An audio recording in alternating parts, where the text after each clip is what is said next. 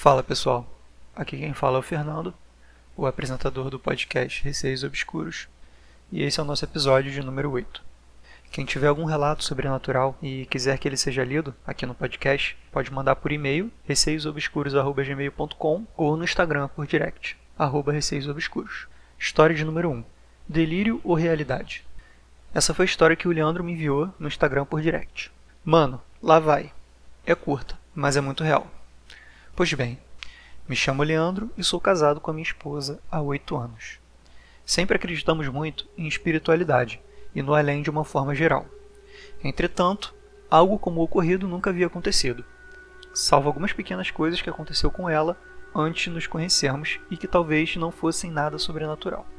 Na época, estávamos passando por momentos muito tristes e delicados da nossa vida, como doença na família e problemas financeiros, e isso fazia com que estivéssemos praticamente todo o tempo tristes.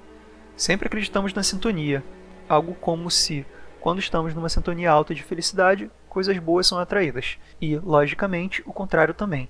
E como vivíamos em hospitais, bem, você pode imaginar. Então, Leandro, eu também concordo com isso que você disse. É, quando estamos positivos, acabamos atraindo coisas positivas, e o contrário é válido também. Então, Acho que talvez por vocês estarem aí nesse momento bem negativo da vida, também tenham atraído coisas negativas. Na época, tínhamos uma cafeteria. E naquele dia, minha esposa voltou do hospital para a cafeteria e me pediu que eu a levasse para casa, pois não estava no clima de trabalhar. Pegamos o carro, deixei ela em casa e voltei para o trabalho. Preciso dizer que dias antes da mãe dela ser internada pela última vez, ela começou a apontar na casa e dizer que um cunhado dela estava por lá. Dava detalhes e o nome e dizia que ele estava dentro da casa dela quase o tempo todo. Este cunhado havia morrido há muito tempo, algo em torno de uns 15 ou 20 anos, talvez. Não estou com ela agora para confirmar, mas fazia muito tempo. Como a doença que ela tinha infelizmente havia afetado o cérebro, nós entendíamos no início como um delírio. Mas como ela insistia naquilo, começamos a pelo menos suspeitar, visto que minha sogra era muito católica e não acreditava na possibilidade de ver um espírito. Pois bem, Voltando ao dia que levei minha esposa para casa. Deixei ela em casa, voltei para o trabalho e fiquei até o final do dia. Fechávamos às 22h30. Algo em torno de 22h15, ela liga para uma funcionária, pois não estava conseguindo falar comigo, desesperada, chorando e pedindo para eu ir correndo para casa. Eu fiquei bem preocupado, perguntei o que havia acontecido e ela não queria me dizer. Disse que me contaria em casa. Saí do serviço voando e quando cheguei em casa, ela estava trancada dentro do quarto com nossas duas cachorrinhas, que estavam visivelmente assustadas, e aí ela me contou o seguinte: Eu estava na cozinha, passando pano, e quando puxei o rodo para trás, no movimento de puxar, desci junto com a cabeça e vi duas pernas com pés muito brancos atrás de mim, bem próximo. Saí da cozinha de costas e não olhei para trás. Algumas observações que eu acho interessante. Minha esposa não costuma ter medos, chega inclusive a ser cética em alguns momentos. Eu nunca tinha visto ela tão assustada, de verdade, eu não consigo dizer que não foi verdade, tendo em vista a reação dela. Além disso, minha teoria é de que era o tio dela que estava lá. Como eu havia dito, a minha sogra tinha ido para o hospital pela última vez. Quando isso ocorreu, ela estava internada, entre parênteses. Ela via o cunhado na casa antes desta última internação.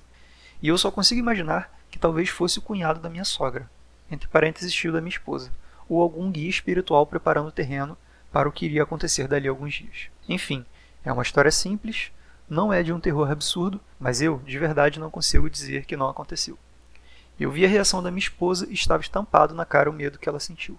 Bom, Leandro, é, levando em conta os dois fatores que você citou aqui, tanto a mãe da sua esposa, que viu o próprio cunhado, como o fato da sua mulher ser cética e não acreditar nesse tipo de coisa. Então, assim, tendo em vista esses dois fatores e o que ela mesma viu, que foram aqueles pés, né, brancos, é, tenho quase certeza que realmente tinha alguém lá e bem possivelmente, na minha opinião, tá? Devia ser esse cunhado mesmo. Agora, esse momento aí que ela viu os pés dele deve ter sido bem assustador. Inclusive, me lembrou algum jumpscare de filme de terror. História número 2: O álbum. Essa é a história do Vinícius. Ele me enviou também por direct no Instagram. Antes de eu nascer, meus pais tinham muita ligação com meu avô paterno, principalmente minha mãe, e foi por causa dele que meus pais decidiram ter um filho tão cedo. Meu avô sempre pediu ao meu pai um neto, para seguir com a tradição da família e prosperar o sangue da família adiante. Meses depois, meus pais descobriram que eu estava vindo, o que foi a alegria de todos. Meu avô, no entanto, descobriu que estava com um câncer terrível, que degradava uma parte do rosto dele cada dia mais. Ele acabou falecendo em janeiro de 1999 e eu nasci em abril de 1999, ou seja, meu avô nunca teve a chance de me conhecer pessoalmente. Depois de alguns anos, quando eu já tinha meus 3 anos de idade, por ser filho único e não ter vizinhos muito confiáveis, eu sempre passei boa parte da minha infância brincando sozinho, em um dos quartos que ficava no, nos fundos da casa. Certo dia, quando brincava nesse quarto, meus pais estavam na sala, que fica do outro lado da casa, e dizem que eu vim correndo para eles e disse: Mãe, pai, o vô mandou um abraço e diz que ama muito vocês. Meus pais acharam que eu estava brincando, já que eu nunca vi o meu avô. Imediatamente abriram um álbum de fotos e pediram para eu apontar quem é que estava comigo. Não deu outra. Apontei diretamente para a foto do meu avô. Eu não consigo me lembrar deste fato, mas durante toda a minha infância eu sempre me senti muito conectado ao meu avô, mesmo nunca tendo conhecido ele. Chorava por uma perda que eu nunca tinha vivido e sentia como se nos conhecêssemos há anos. Esse é o meu relato, espero que seja útil de algum modo e que possamos levar o mundo espiritual como reconfortante às vezes também. Parabéns pelo podcast, acredito que tem muito a crescer e prosperar se continuares assim. Então, Vinícius, é, primeiramente, muito obrigado pelos elogios que você fez ao podcast. Sobre a história, eu achei legal porque ele apontou esse lado, como você mesmo disse, reconfortante, né? Do mundo espiritual. O seu avô nunca viu você em vida e possivelmente, segundo o acontecido que você relatou aqui, ele tentou te ver, né? Mesmo não estando mais entre nós. Acho legal frisar esse ponto. Existem casos em que a experiência não é ruim. Ela pode ser positiva, como no caso do Vinícius, né? Ou mesmo uma experiência neutra, que você tenha visto, mas ao mesmo tempo não tenha ficado com medo. É isso, vamos para a história agora de número 3. O Pedreiro. Oi, meu nome é Nicole e estou seguindo suas histórias. Gostaria de compartilhar a minha. Então, entre parênteses, musiquinha de terror.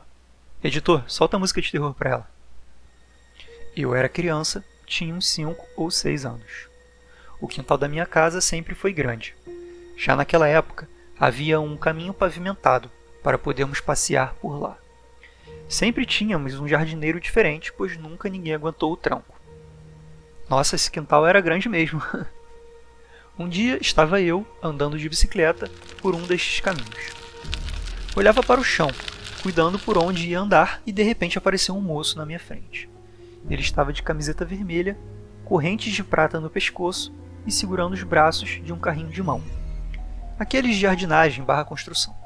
Ele me falou muito gentilmente. Oi, Poderia me dar um espaço para eu passar? Eu me assustei e recuei com a bike, deixando ele passar por mim na minha frente e seguindo o caminho dele. Segui o meu, mas lembrei que naquele dia não era para ter jardineiro trabalhando aqui em casa. Olhei para trás e não tinha mais ninguém. Corri para contar aos meus pais que tinha alguém estranho no terreno de casa. Meus pais fizeram uma busca e não havia ninguém.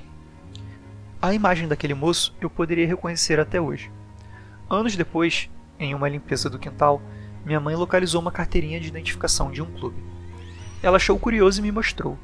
Mãe, esse era o moço que eu vi aquela vez que eu fui correndo avisar vocês do estranho no nosso terreno.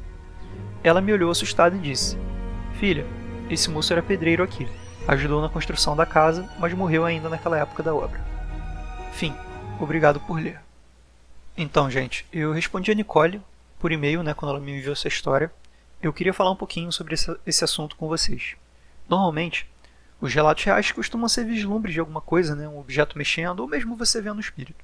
Contudo, em momento nenhum você consegue provar que aquilo não foi somente um fruto da sua imaginação. Então acho assustador quando, como no relato da Nicole, ela consegue, abre aspas, uma prova de que aquilo que ela viu é alguém que já morreu há muito tempo. Então, assim, a morte do pedreiro é anterior à visão que ela teve. E depois que ela reconheceu ele, né, mesmo possivelmente nunca tendo conhecido aquele pedreiro, ou não sei qual seria exatamente a situação, é como se fosse uma prova, né? Que aquilo realmente era uma pessoa morta e não a imaginação dela.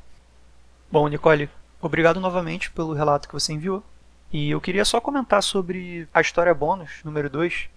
É, eu decidi que eu não vou relatar ela aqui no episódio, mas quem ainda quiser ouvir ela, pode mandar um direct e eu escrevo, caso, caso alguém queira ler, né? Se não quiser, tudo bem também. E é isso. Fechamos esse episódio por hoje. Não se esqueçam de enviar suas histórias no e-mail receiosobscuros.gmail.com. Um beijo a todos e até o próximo episódio.